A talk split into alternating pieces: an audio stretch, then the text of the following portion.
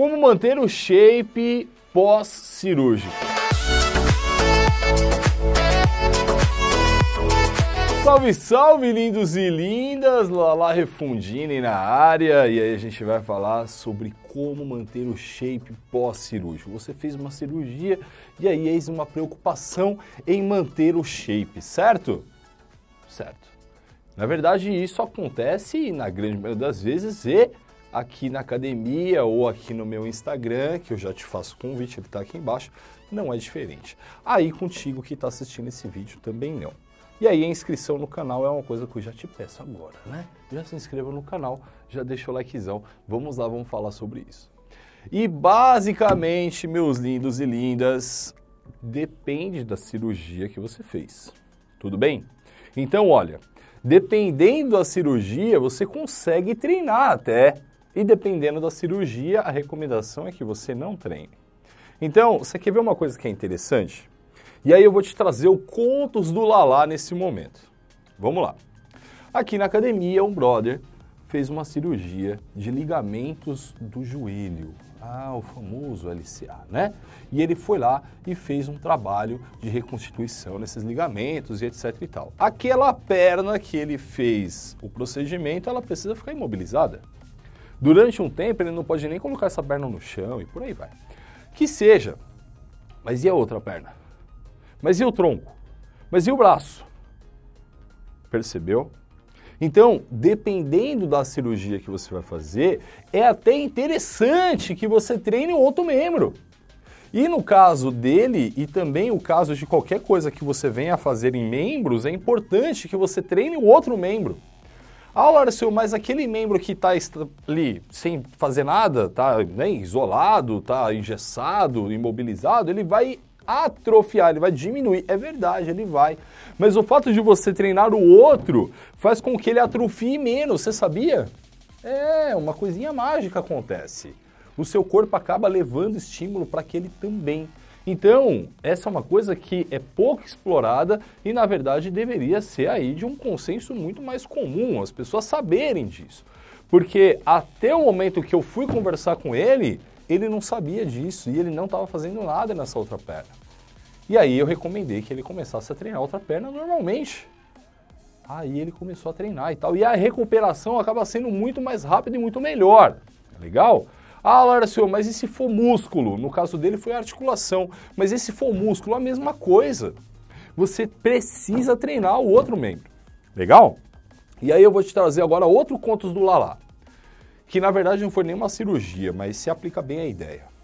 Um aluno que eu tinha, isso há muitos anos atrás, na época de runner, ele, meu, de moto machucou o tornozelo, bateram lá e tal, e ele machucou o tornozelo, precisou ficar com aquelas famosas robofoots, sabe? Tipo uma botona que coloca lá no pé. Beleza. E aí ele me perguntou, Larcio, o seguinte, ele se machucou e tal, me ligou. E ele falou, Larcião, mano, dá para treinar eu falei assim, olha, depende. Você quer treinar? Ele falou, pô, quero. Mas dá? Eu falei assim, dá? A gente só não pode fazer panturrilha nessa perna que você está machucada. Mas assim, se consegue treinar as outras coisas, então dá para treinar. Ele falou, beleza, então você me dá aula? Falei, dou, pode vir. Vem com a muletinha mesmo, tá tudo certo, pode vir, tá tranquilo. E eu dei aula para ele normalmente. Claro, adaptado o treino, etc e tal. Isso depois de muito tempo se repetiu com outro aluno, agora bem mais recente, o famoso Doc, o nosso Mainart, e aí ele também treinou com RoboFoot na academia. Então, galera, na moral, tá tudo certo. Você pode treinar, depende o que aconteceu e depende também o que você vai fazer, certo? Precisa adaptar tudo e etc e tal. Beleza. Ah, Larson, mas eu fiz uma cirurgia que não é assim de membros e tal. Eu operei amígdala, eu operei nariz. Então, aí, e por que, que eu faço assim? Porque isso aconteceu comigo. Há pouco tempo atrás, eu tirei as minhas amígdalas e abri todo o espaço aí para respiração no nariz. Então, o médico falou, Larcio, sem esforço durante X dias. E aí, a recomendação que eu te dou, sabe qual é? siga a risca tudo que o médico te passar. Sabe por quê? Porque se você seguir a risca tudo que ele pedir, Normalmente, normalmente, os médicos eles passam um prazo maior do que aquele que você pode ter de recuperação. Então, se você fizer tudo direitinho, vamos supor que ele pediu para você 30 dias. Pode ser que com 20 dias ele já libere para você começar a retomar as atividades. Agora, se você faz tudo na orelha, tudo meia boca, ele te pediu 30, em 30 dias você nem se recuperou legal ainda, ele vai falar, mano, mais 10 dias, percebe? Então, leve a risca e, de verdade, mano, respeite o que o médico está falando. Ele faz isso a vida toda. Então, quem é você para achar que você pode voltar antes? E, meu, aí você acaba atrapalhando tudo. Pode até ser que você atrapalhe de tal forma a prejudicar o procedimento. Já pensou? Você tem que operar de novo só porque você fez cagada no meio do caminho? Não é legal, né? Agora, mas e o shape? Mano, ó, vem comigo agora. O shape é importante. E eu não, se eu falasse diferente aqui, seria uma puta hipocrisia, porque eu considero o shape muito importante. Não só fisicamente, esteticamente, muitas coisas aqui dentro também. Mas eu não vou entrar nessa seara. O que eu quero te dizer é o seguinte: posto que o shape é importante, quanto mais rápido você se recuperar da cirurgia, mais rápido você retoma os treinos. Então, porra, faz tudo que o médico mandou. Larson, mas ele pediu para ficar sem treinar 30 dias. Tá tudo bem, brother. 30 dias, daqui a pouco você recupera tudo isso. Percebe? Então faz direito para você recuperar logo, para você voltar logo. E não, ah não, mas com 20 dias já tá bom. Ah não, mas eu já me sinto bem.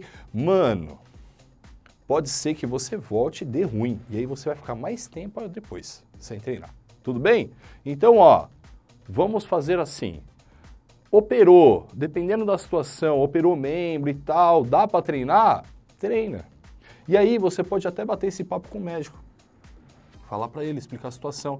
Ele vai pedir que nos primeiros dias você não faça esforço por conta da pressão de sangue e tal, pode ter sangramento e tá, tá, tá. Mas depois de um tempo ele vai liberar.